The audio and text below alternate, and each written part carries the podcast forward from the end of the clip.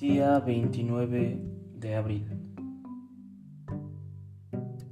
Viernes de la segunda semana del tiempo de la Pascua. En nombre del Padre, del Hijo y del Espíritu Santo. Amén.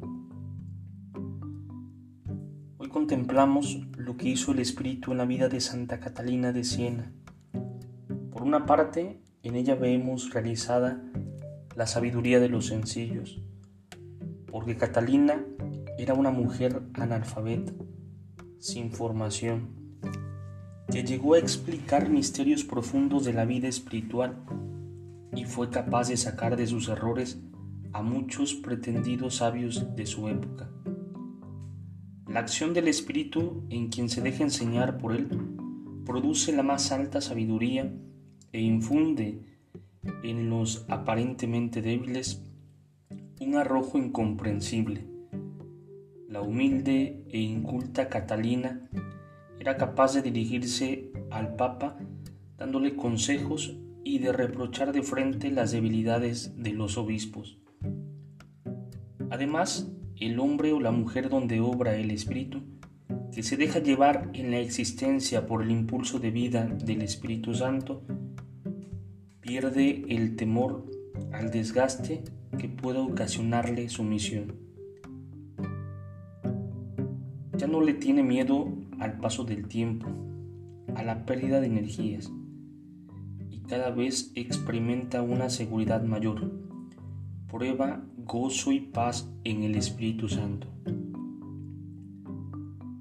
Por la firme vitalidad que le ha ido dando el Espíritu con el paso de los años, en la vejez seguirá dando fruto y estará frondoso y lleno de vida. Dice el Salmo 92 en el verso 15.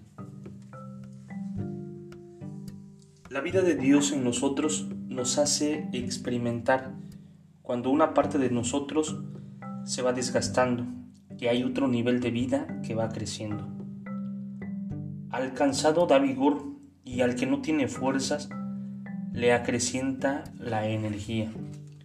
Es bueno que hoy pidamos al Espíritu Santo que derrame en nosotros esa sabiduría de los humildes y esa fortaleza de los santos que se dejan conducir por Él. Gloria al Padre, al Hijo y al Espíritu Santo, como era en el principio, ahora y siempre, por los siglos de los siglos. Amén. Espíritu Santo, fuente de luz, ilumínanos. Espíritu Santo, fuente de luz, ilumínanos. Espíritu Santo, fuente de luz, ilumínanos. En nombre del Padre, del Hijo y del Espíritu Santo. Amén. Te saluda el Padre Edgar de la parroquia de San Juan Bautista en Cuitláhuac, de la diócesis de Córdoba, Veracruz. Saludos y bendiciones a todos ustedes.